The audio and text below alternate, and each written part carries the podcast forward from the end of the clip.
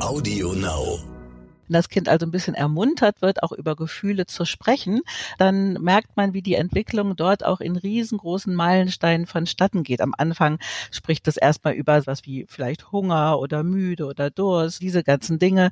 Dann spricht es über seine eigenen Gefühle. Dann lernt es auch über die Gefühle der anderen zu sprechen. Und ganz zum Schluss lernt es eben auch Gefühle ja einfach zu spielen. Oh Mama. Räumt ihr bitte mal euren Scheiß hier weg. Mami, chill mal deine Base. Herzlich willkommen und schön, dass ihr wieder dabei seid bei einer neuen Folge von Elterngespräch, dem Podcast-Talk von Eltern für Eltern. Ich bin Julia Schmidt-Jorzig, habe selbst drei Kinder und jeden Tag neue Fragen rund ums Familienleben. Heute an Dr. Ulrike Lüttke. Sie ist Professorin für Sprachpädagogik und Therapie an der Leibniz-Universität in Hannover. Mit Ulrike Lüttke will ich darüber sprechen, wie Kinder sprechen lernen. Wir werden folgende Fragen erörtern. In welchen Schritten lernen Babys sprechen? Muss oder kann ich mein Kind darin unterstützen? Ab wann muss ich mir Gedanken machen und einen Logopäden aufsuchen? Darf ich mein Kind zum Beispiel verbessern und wenn ja, wie? Wie sinnvoll ist ein früher Hörtest und wo mache ich ihn am besten? Worauf muss ich achten, wenn mein Kind mehrsprachig aufwächst? Wir sprechen über die wichtige Rolle des Vorlesens, aber vor allen Dingen sprechen wir über das Sprechen. Willkommen, Frau Professor Dr. Lüttke. Ja, ich bedanke mich ganz herzlich für die Einladung. Ich freue mich. Sehr gern. Ich muss vorab Ihnen total danken, weil Sie in Zeiten von Corona über die Feuertreppe in Ihre Uni eingedrungen sind und wirklich Gefahren auf sich genommen haben, um mit uns zu sprechen. Meine einzige Gefahr hier zu Hause ist, dass meine drei Kinder hier reinstürmen. Die sind nämlich natürlich jetzt im Moment auch äh, gefangen zu Hause. Aber Genau. wir schaffen das schon. Und um dem aus dem Wege zu gehen, weil ich habe auch zwei Kinder zu Hause, bin ich eben in die Uni gegangen. Ja, Sie Schleule. Gut. Okay, also kurzum, wir sind mitten in der aktuellen Situation und auch da spielt das Sprechen ja eine riesige Rolle. Aber jetzt geht es um das Sprechen mit den kleinen Kindern. Frau Dr. Lüttke, ab wann kann ein kleines Lebewesen, sage ich jetzt ganz bewusst, Laute unterscheiden? Ich würde sagen, schon im Mutterleib. Man hat ganz äh, viele spannende Forschungen gemacht, dass Kinder schon im Mutterleib auf die unterschiedlichen Stimmen, die sie dort ja auch dort hören, ganz unterschiedlich reagieren und dass sie eigentlich dort schon erkennen können, was eben die Stimme der Mutter und natürlich auch des Vaters ist. Das fängt schon ganz, ganz früh an. Man muss gar nicht warten, bis das Kind erst geboren ist. Also die intrauterine Entwicklung ist im Prinzip schon ganz, ganz, ganz wichtig für das Sprechenlernen. Ja, das heißt also, diese Aufziehuhren auf den Bauch liegen und singen und so weiter, das hat, sagen Sie, bringt schon was. Absolut, absolut. Das ist sogar absolut wichtig, denn man sagt eigentlich, dass eben ja die Gehirnentwicklung und davon hängt ja auch die Sprachentwicklung ab, dass die ja schon während der Schwangerschaft stimuliert werden sollte. Und das kann man natürlich durch ganz viele Sachen machen, durch Bewegung, durch unterschiedliche Reize, natürlich da auch die akustischen Reize. Entspannung ist hier ganz wichtig, auch Entspannungsmusik. All das nimmt eben das kleine Lebewesen, wie Sie sagen, ja eben auch schon im Mutterleib auf. Deswegen ist das ganz, ganz wichtig.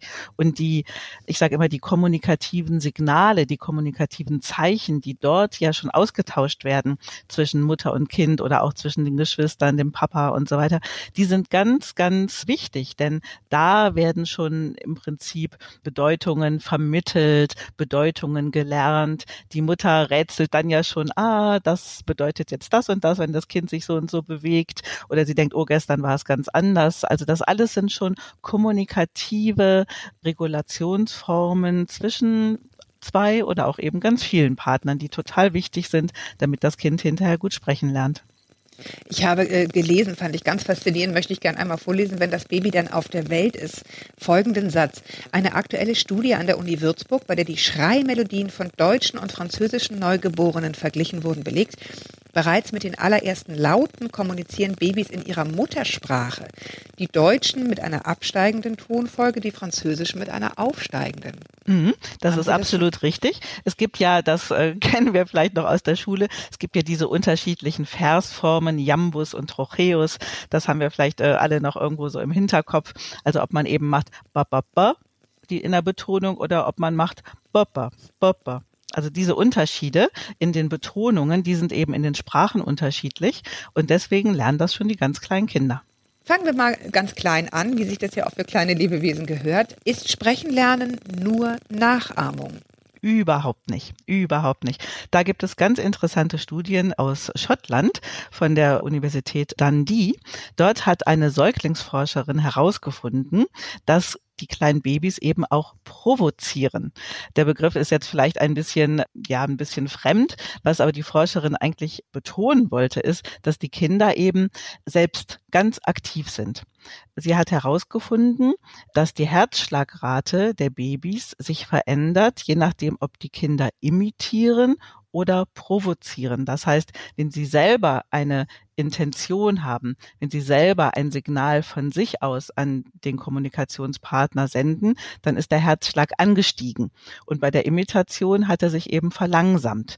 Und deswegen ist das, finde ich, so unglaublich spannend, weil man jetzt überhaupt nicht sagen soll, eben das kleine Lebewesen ist eine Tabula rasa und dann kommt es auf die Welt, kriegt Input, imitiert. Nein, es ist umgekehrt. Das Kind ist eben immer schon intentional. Es hat einen Willen, es hat eine Motivation zu kommunizieren, sich auszudrücken und es wartet eben voller Spannung, dass eine Reaktion kommt.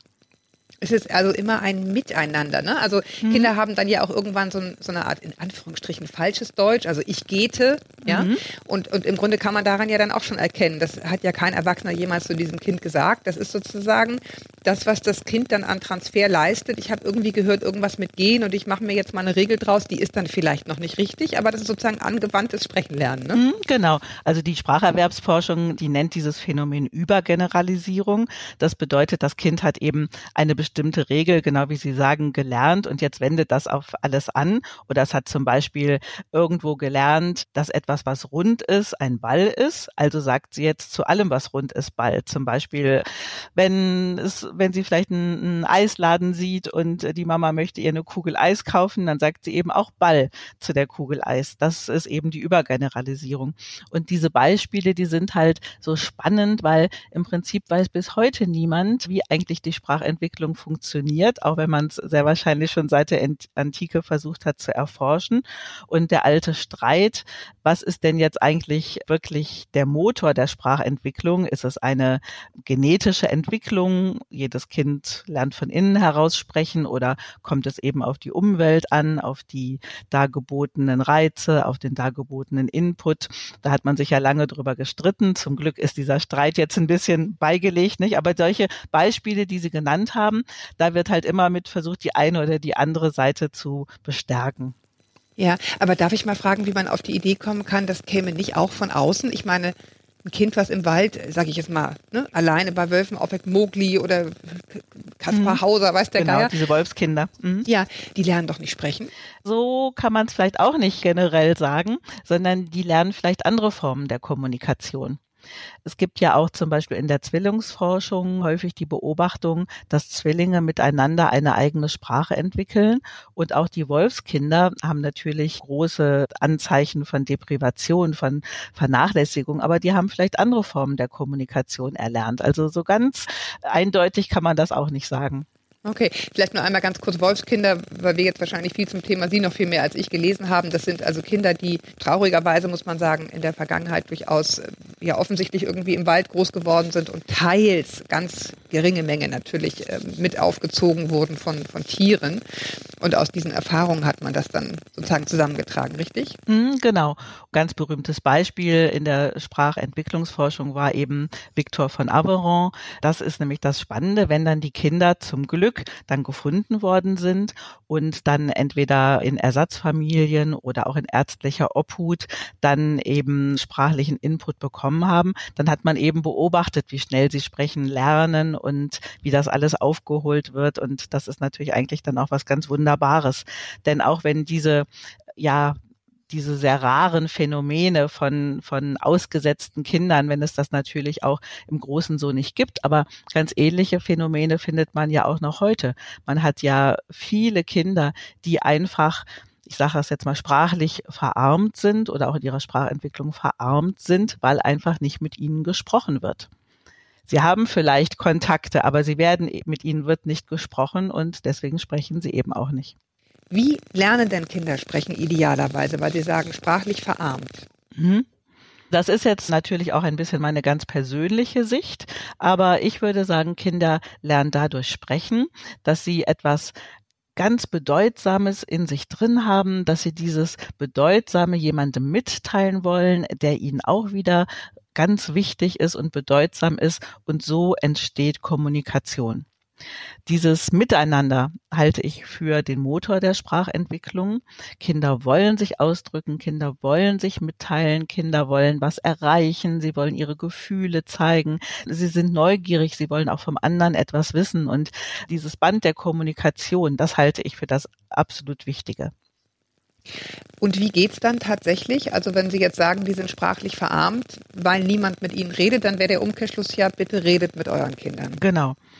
Und zwar würde ich gar nicht nur sagen redet, sondern kommuniziert am Anfang der Sprachentwicklung sind eben eigentlich alle kommunikativen Kanäle, die das kleine Lebewesen, wie Sie sagen, hat, eben eigentlich ganz gemeinsam dabei, die Welt zu erkunden. Also das Riechen, das Schmecken, das Hören, das Fühlen.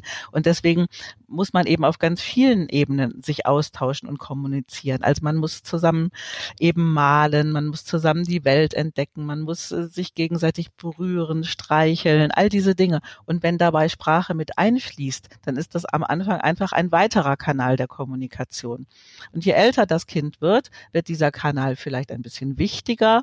Er kann manchmal auch die anderen Kanäle ersetzen. Aber am Anfang ist es eben wirklich wichtig, diese gesamte Wahrnehmung zu unterstützen. Was würden Sie sagen, wie viele Worte am Tag? Kann man sowas sagen? Sollte man an das Kind richten oder richtet man tatsächlich? Gibt es dazu Untersuchungen? Ja, dazu gibt es sehr spannende Untersuchungen. Und zwar die berühmte Untersuchung des sogenannten 30 Million Word Gap. Also das bedeutet, man hat festgestellt, dass je nachdem, aus welchen ja, sozialen Kontexten Kinder kommen, sie mit dem Alter von drei Jahren einen Unterschied des Inputs, also des gehörten Wortes von 30 Millionen Wörtern haben. Und das ist ja eine erstaunliche und auch eine, eigentlich eine erschreckende Erkenntnis, dass eben je nachdem, wie die Kinder aufwachsen, sie unterschiedlich viele Wörter hören. Und davon abhängig hat man eben auch festgestellt, je nachdem, wie viele Kinder die Wörter gehört haben, so viele Wörter sprechen sie eben auch. Das heißt, Kinder, die weniger gehört haben, sprechen auch weniger. Kinder, die viel gehört haben und was vielleicht auch wichtig ist, vielfältig gehört haben, die sprechen eben auch ganz viel. Ja, jetzt ist wahrscheinlich für viele sozusagen schwer vorstellbar, um Gottes Willen, was, was sage ich den ganzen Tag? Mhm. Ne, also ich meine, gut, wir reden mit den Kindern und sagen, du süßes kleines Mäuschen und ne, man, mhm. das machen Mütter ja so ein bisschen automatisch, dass man so ein bisschen flirtet. Aber ich habe gelesen, zu kommentieren, was man tut. Mhm. Ja, dieses alltagsbegleitende Sprechen, das ist also, das hat eine Schlüsselrolle, dass einfach bei allem, was ich mache, dass ich das ein bisschen sprachlich begleite. Das fängt mit dem Aufstehen an, mit dem Anziehen, mit dem Zähneputzen im Badezimmer, mit dem Essen zubereiten, mit dem Anziehen für die Kita. All das kann ich sprachlich begleiten auch Medien können hier durchaus ja auch mit eingesetzt werden.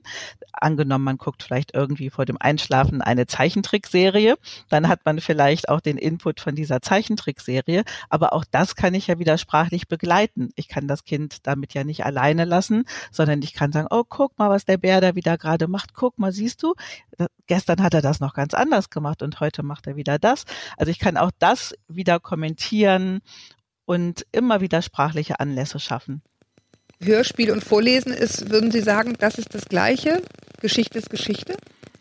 Hm, ich halte eigentlich alle Formen von, von Erzählen, egal, egal in welchem Kontext, halte ich für gleichbedeutsam, ja. Ja, interessant, weil ich habe irgendwie gelesen, es gibt sicherlich auch unterschiedliche Auffassungen darüber, dass es eben nicht das Gleiche ist, weil man natürlich, also so ein Hörspiel ja auch einfach, wenn man so will, so schön die sind. Ich erinnere mich an köstliche Nachmittage, wo man da stundenlang irgendwie Lego gebaut und gehört hat. Aber so ein Hörspiel merkt halt nicht, wenn ich irgendwas im Grunde nicht verstehe. Es ist sozusagen keine Interaktion. Ne? Es rauscht so durch, mhm. während Eltern ja irgendwie merken, ne? wird das Kind unruhig, ist es vielleicht einfach zu viel, schnallt es gar nicht, worum es jetzt gerade geht. Mhm. Sollte ich die Geschichte wechseln? Das ist ja dann doch schon mehr Interaktion, oder? Das stimmt. Die Interaktion, könnte man sagen, ist vielleicht jetzt etwas besser. Aber ich möchte einfach auch so ein bisschen auch den Druck von Müttern nehmen. Also ich empfinde das immer so, wenn man halt sagt, ja, ihr müsst den ganzen Tag jetzt alltagsbegleitendes Sprechen machen und so weiter. Das kann ja auch vielleicht dann manchmal für Mütter ein gewisser Druck sein oder dann denkt die, die Mama vielleicht, jetzt hat es mir wieder nicht geantwortet, jetzt muss ich mich noch mehr anstrengen. Ja, also das, das kennen wir selber ja auch als Mütter. Und deswegen finde ich, es muss auch mal sowas eingesetzt werden können, wie ein Hörspiel, wenn man vielleicht Auto fährt oder wenn man vielleicht einfach auch mal gemeinsam ein bisschen eine ruhige Pause braucht. Das hat auch alles seinen Wert. Natürlich ist das andere vielleicht etwas effektiver im Spracherwerb, aber ich finde alles wichtig. Ja, da haben Sie recht. Druck rausnehmen ist immer gut. Ich finde noch ganz spannend, Sie hatten das gesagt, dieses äh, alltagsbegleitende Sprechen. Ich habe neulich mit einer Neurobiologin, Dr. Nicole Strüber, gesprochen und sie sagte, ganz wichtig dabei sei eben auch einfach das Kennenlernen der eigenen Gefühle. Ne? Mhm. Also nicht nur begleiten, was man selber tut, sondern eben auch dem sozusagen kommentieren, was das Kind wohl gerade tut, fühlt, äußert, damit das Kind einzusortieren lernt, das ist Wut, das ist Trauer, jetzt will ich was. Also auch da so ein bisschen Vokabeln an die Hand bekommt, wie es ihm gerade geht, oder? Mhm. Ja, auch da gibt es einen, einen riesengroßen Forschungsstrang zu. Das nennt sich Internal State Language. Das ist also, dass das Kind ein, ein Wortschatz erwirbt darüber, wie es ihm eben innerlich geht. Und das ist ganz spannend, denn das Kind, wenn es ein bisschen dazu ermuntert wird, und so lese ich das, was, was Sie gerade gesagt haben, wenn das Kind also ein bisschen ermuntert wird, auch über Gefühle zu sprechen, dann merkt man, wie die Entwicklung dort auch in riesengroßen Meilensteinen vonstatten geht. Am Anfang spricht es erstmal über sein seine Internal States, also so etwas wie vielleicht Hunger oder müde oder Durst oder diese ganzen Dinge. Dann spricht es über seine eigenen Gefühle, dann lernt es auch über die Gefühle der anderen zu sprechen und ganz zum Schluss lernt es eben auch Gefühle ja einfach zu spielen, wie wir das ja alle auch so aus dem Rollenspiel kennen. Und das alles eben mit den richtigen Adjektiven und Verben und so weiter zu belegen. Gleich wollen wir einmal sprechen über die verschiedenen sag ich mal, Stationen, also welcher Monat ungefähr was so dran ist. Dazu vielleicht mal vorab, halten Sie Hörtests für sinnvoll und wenn ja, wo macht man sowas, wenn man irgendwie denkt, hm, komisch, da kommt irgendwie gar nichts? Mhm. Also ich halte Hörtest für das A und O. Deswegen bin ich auch sehr froh, dass es in Deutschland das neugeborenen Hörscreening gibt, was es in vielen anderen Ländern ja noch nicht gibt. Ich bin gerade selber dabei, zum Beispiel in Afrika solche Tests zu etablieren. Also wir können sehr froh sein, dass das hier gesetzlich vorgeschrieben wird. Das Ohr ist ja einfach die Tür für die Wahrnehmung der verschiedenen Laute, der Stimme, der Prosodie und natürlich auch der Wörter. Und man muss sich vorstellen, wenn die Tür zu ist oder wenn die Tür vielleicht ein bisschen klemmt, dann kann natürlich auch die Sprachentwicklung nicht geschehen. Von daher ganz wichtig, das immer abklären lassen. Und wenn man halt das Gefühl hat, und hier glaube ich, dass Mütter und Väter einfach auch wirklich immer das richtige Bauchgefühl haben, dann sollte man unbedingt auch einen Hörtest veranlassen. Und wo? Meistens ist der Weg, dass man halt zum Hausarzt geht oder zum Kinderarzt geht und den bittet, das über Rezept eben zu veranlassen. Entweder kann man dann zum Hals-Nasen-Ohrenarzt gehen oder auch zu einem Logopäden oder Sprachtherapeuten. Ab welchem Alter ist das sinnvoll? Ich habe das gemacht mit meinen Kindern. Ich fand die relativ anspruchsvoll. Also in welchem Alter können die schon reagieren oder was, was wird da eigentlich gemacht? Ja, es gibt ja ganz unterschiedliche Hörtests. Es gibt halt Tests, wo eben auf eine Reaktion gewartet wird. Dann bei den Dingen wie das neugeborenen Hörscreening oder auch noch Tests, die so ein bisschen danach bei Babys gemacht werden. Da braucht das Kind nicht selber zu reagieren, sondern das wird praktisch durch die Apparate Medizin halt festgestellt. Also da, da braucht das Kind nicht reagieren. Ansonsten haben Sie völlig völlig recht. Es ist anspruchsvoll und äh, ich kenne das auch. Ich habe das auch schon häufig beobachtet. Dort gibt es meiner Ansicht nach auch äh, viele Fehlerquellen, weil die Kinder dann trotzdem immer auf die Taste drücken, obwohl sie doch nichts gehört haben. Also das, das hat schon ein großes Fehlerrisiko.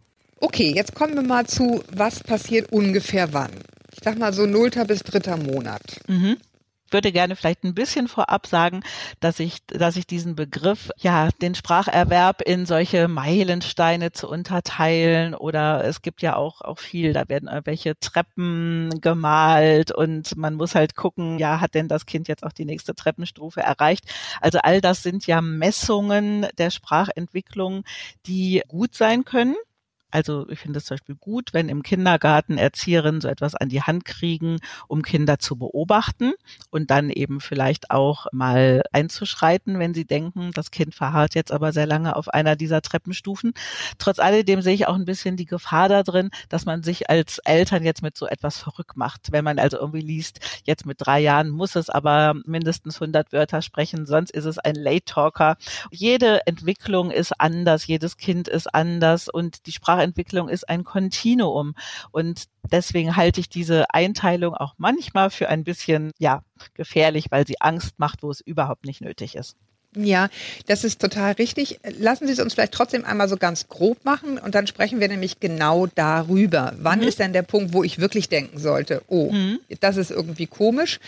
Ich finde Ihre sozusagen Prämisse völlig richtig. Das ist ja auch mit dem Sitzen so und mit dem Krabbeln und so weiter. Mhm, ne? Genau. Es, mhm. Kinder machen es unterschiedlich. Allerdings finde ich, muss man schon dann auch ehrlicherweise sagen, wenn ein Kind mehrere Dinge absolut nicht im Zeitrahmen macht, dann ist es schon sinnvoll, auch hinzuschauen. Ne? Natürlich, absolut. Mhm. Ne? Mhm. Aber wir fangen, wie gesagt, unter der Prämisse, keine Panik, machen wir mal so einen ganz grobe, ganz groben Ausblick, was ungefähr wann passiert. Mhm. Ja, also am Anfang ist es natürlich ganz, ganz wichtig, dass das Kind einfach mit seiner Stimme spielt, also mit den Lauten, die Lautentwicklung, die unterschiedlichen Lallphasen, die es hier gibt. Wichtig ist einfach, dass in dieser Zeit das Kind seine, sein Gehör natürlich weiterentwickelt, seine Mundmotorik, die Stimmbänder und so weiter. Das ist eigentlich eine ganz, ganz wichtige Vorstufe später auch für die Artikulationsentwicklung. Und dann irgendwann kommen bestimmte Lautkombinationen. Häufig sind das natürlich Mama, Papa und das wird dann auch von den Eltern verstärkt, weil sie denken, oh, das ist das erste Wort und das ist auch total gut so. Die Wissenschaftler haben da so ein bisschen einfach die Illusion genommen, dass die ersten Wörter Mama und Papa sind. Denn das liegt daran, wenn man sich das mal so ein bisschen vor Augen führt, dass das Kind hier etwas lernt, was man eben den starken Kontrast nennt. Also sowohl bei dem M als auch bei dem P ist eben der Mund ganz, ganz stark zu, die Lippen sind ganz stark aufeinander gepresst, angespannt. Und wenn dann das A kommt, dann ist das sozusagen für den Mund das krasse Gegenteil. Er ist ganz, ganz weit offen. Und diese, diese Kombination von zwei Extremen, also ein ganz zuer Mund und ein ganz offener Mund, das ist eben dann, was als Mama und Papa eben gelallt wird und was dann eben auch zu dieser Wortentwicklung der wichtigsten Bezugspersonen gekommen ist. Hat es auch damit zu tun, dass diese Lautbildung auch von den Kindern gesehen wird? Ja, natürlich. Mama, ne, von, bei den Eltern. Genau. Genau. Wir haben jetzt einfach immer ganz stark unseren Fokus in der Unterhaltung auf das Hören gelegt, aber natürlich, das Sehen spielt hier eben auch eine ganz, ganz große Rolle. Deswegen hatte ich am Anfang gesagt, das hängt eben alles so miteinander zusammen, alle Wahrnehmungs- und Ausdruckskanäle. Sie haben gerade gesagt, das klingt so ein bisschen, als hätte das Kind Spaß an diesem starken Gegensatz, ne? Mhm, genau. Also der, der, der sozusagen, mhm. das ist maximales, äh, das ist sozusagen krassestes, das krasseste, was ich kann. Mhm. Ganz auf, ganz zu. Maximaler Kontrast nennt man das. Ja, genau. genau. Hängt, hängt damit auch zusammen, dass Mütter und Väter oder eigentlich alle, die dann mit so einem Kind reden, auch mit dieser Stimme so hochgehen, eben auch dieses Maximalste an Schau mal, ja guck mal. Ne? Man hat ja irgendwie gleich so eine mhm. völlig andere Melodie.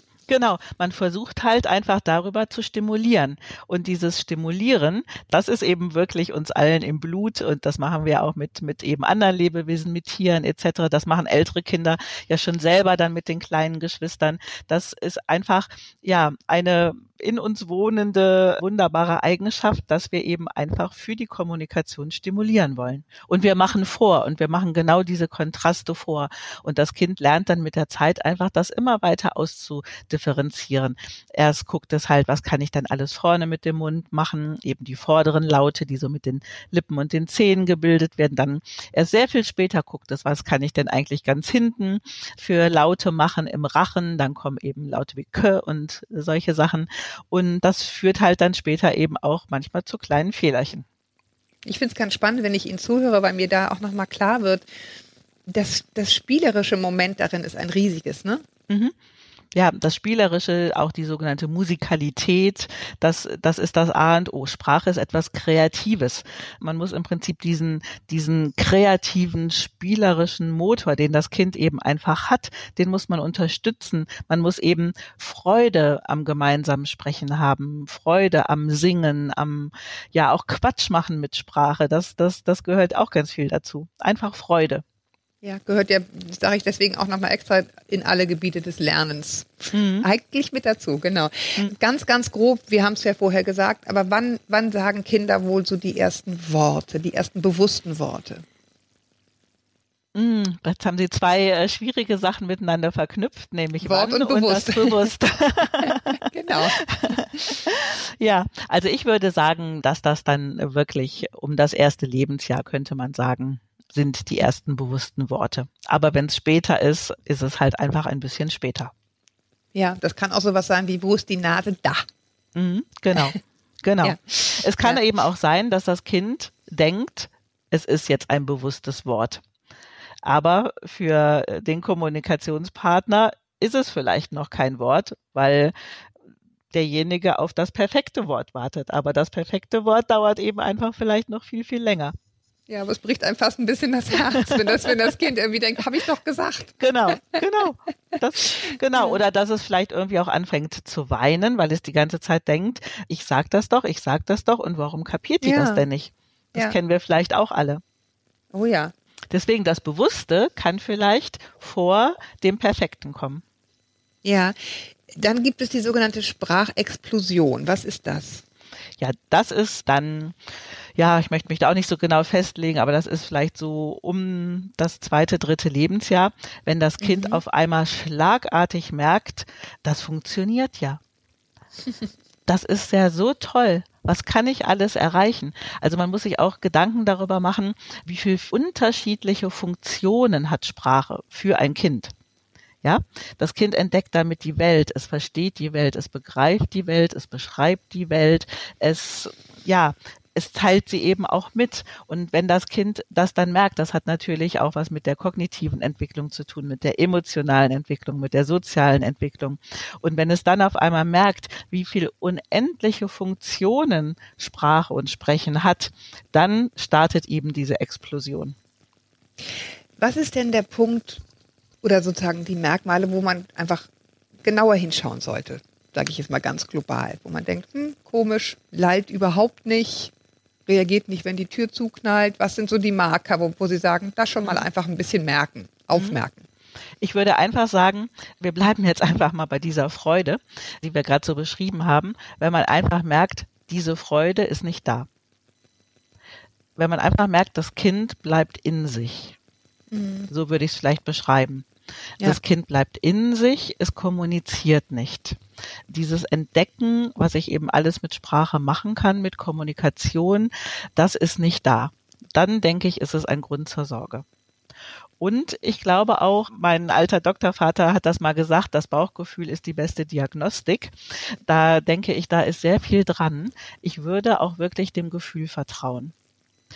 Wenn man selber mhm. das Gefühl hat, da stimmt was nicht, oder ich mache mir jetzt große Sorgen. Ich denke, das sind alles Indikatoren dafür, vielleicht eine dritte Person, die sich auch objektiv ein bisschen damit auskennt, hinzuzuziehen.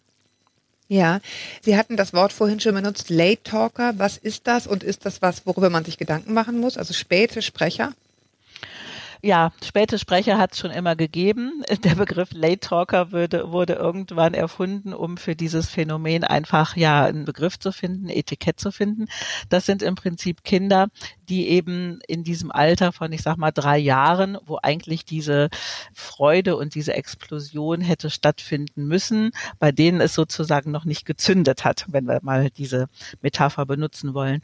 Und das kann das kann sein, dass es aus den verschiedensten Gründen dann einfach noch ein bisschen braucht und es von alleine kommt. Aber es kann eben auch sein, dass das Kind Unterstützung braucht.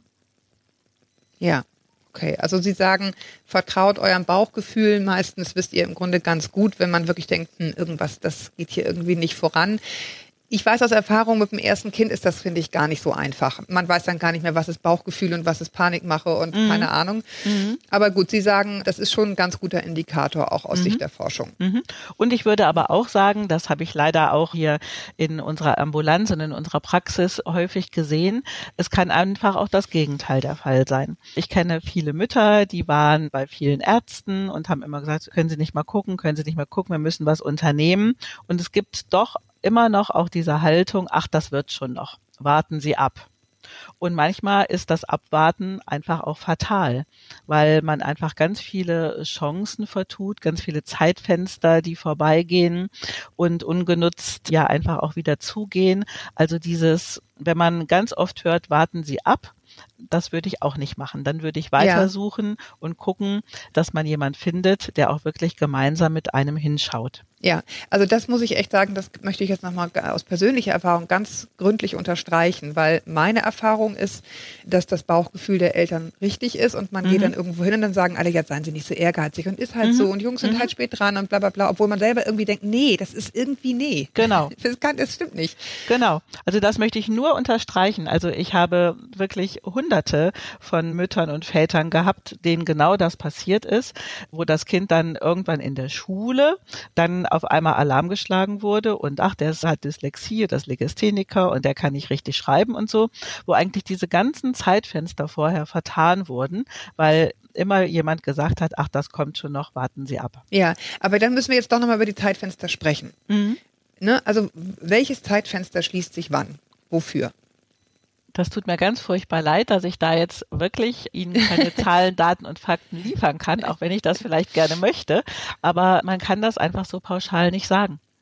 Im Prinzip muss man sagen, dass das Zeitfenster für multimodale Stimulation ist während der Schwangerschaft. Das, das Zeitfenster für Kommunikation bei allen, auf allen Wahrnehmungskanälen ist so, sofort in den ersten Sekunden, Stunden, Tagen, Wochen und Monaten nach der Geburt. Und das ist ein Kontinuum und ich muss das einfach immer machen. Es ist nicht Ja. so, dass es irgendwann aufgeht und dann wieder zugeht.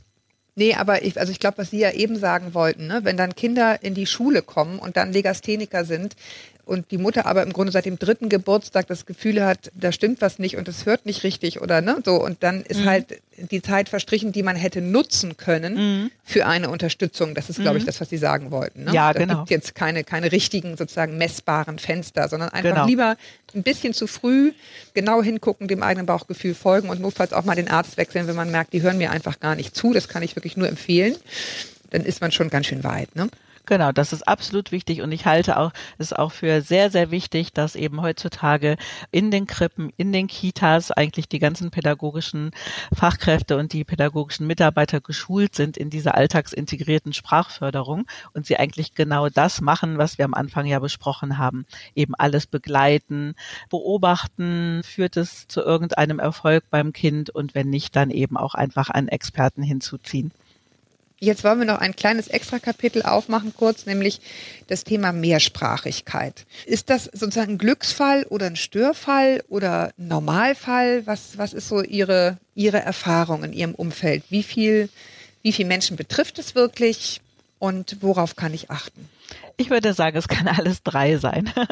Gehen wir erstmal vom Besten aus. Also ich, ich würde sagen, es ist ein Glücksfall. Also ich selber habe eine Familie, die mehrsprachig ist, wo ständig in unterschiedlichen Sprachen geredet wird, wo vielleicht auch in der einen Sprache der Satz angefangen wird und in der anderen Sprache der Satz aufgehört wird. Also ich halte Mehrsprachigkeit für einen absoluten Glücksfall. Kinder sind in der Lage, nicht nur eine Sprache und auch nicht nur zwei Sprachen, sondern auch drei und noch viel mehr Sprachen gleichzeitig zu lernen.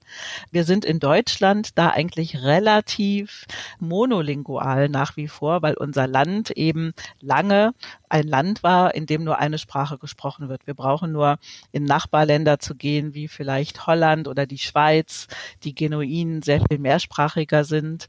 Oder wir können auch auf ganz andere Kontinente gucken, ich sag mal Indien, Afrika, wo in Familien schon alleine zehn verschiedene Sprachen gesprochen werden, wo das alles selbst sehr viel selbstverständlicher ist. Also Mehrsprachigkeit halte ich für einen Glücksfall. Kinder können das.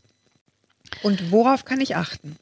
Ich kann darauf achten, ob das Kind überfordert ist.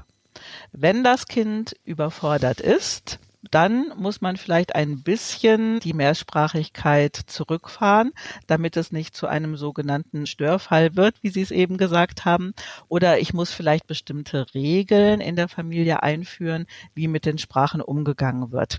Also früher gab es ja, oder ich glaube, das denken auch viele noch, gab es ja diese eine Person, eine Sprache Regel. Also zum Beispiel die Mama spricht Deutsch, ihr Partner ist vielleicht ein Amerikaner, der spricht nur Englisch und möglichst sollte es da keine Wechsel geben. Heute ist das alles etwas fließender. Man könnte auch Regeln einführen, wie dass eine Sprache in einem bestimmten Kontext gesprochen wird, in einem anderen Kontext wird die andere Sprache benutzt und so weiter. Also beim Sport, beim Vorlesen, beim zum Beispiel Genau. Kontext. Mhm, mhm. Mm, Genau, oder dass man, also das, wir haben natürlich jetzt heutzutage eben auch viele Familien mit Migrations- oder Fluchthintergrund, wo das natürlich auch ein ganz großes Thema ist, ist ja auch das große Thema in den Kitas, wo man eben auch sagen könnte, okay, in der Familie wird die eine Sprache gesprochen, aber in der Kita und in der Schule wird die andere Sprache gesprochen. Und auch das kann wunderbar funktionieren. Also Sie selber haben damit ganz offensichtlich, Sie klingen sehr beglückt, gute Erfahrungen gemacht. Ja. ja, ich selber habe da gute Erfahrungen mitgemacht in meiner eigenen Familie. Aber ich sehe es eben auch in vielen anderen Ländern, dass es einfach eine Selbstverständlichkeit ist. Ja. Frau Dr. Lüttke, ich danke Ihnen sehr, dass Sie sich die Zeit genommen haben und die sportliche Mühe nicht gescheut haben, über die Feuerleiter zu diesem Interview vorzudringen. Sehr gerne. Und Ihre Kinder daheim gelassen haben. Ich, ich wünsche Ihnen und Ihrer Familie gerade in diesen Zeiten ein gutes Durchhaltevermögen, vor allen Dingen Gesundheit allen Beteiligten. Das wünsche ich auch. Dankeschön. Wenn Ihnen zwischendurch mal der Kragen platzt, dann können Sie wenigstens in mehreren Sprachen fluchen. Das ist doch auch schon mal was. Das stimmt. Ich bedanke mich auch. Euch da draußen danke ich sehr fürs Zuhören. Ja, vor allen Dingen in diesen Zeiten. Haltet den Kopf über Wasser. Ahoi aus Hamburg.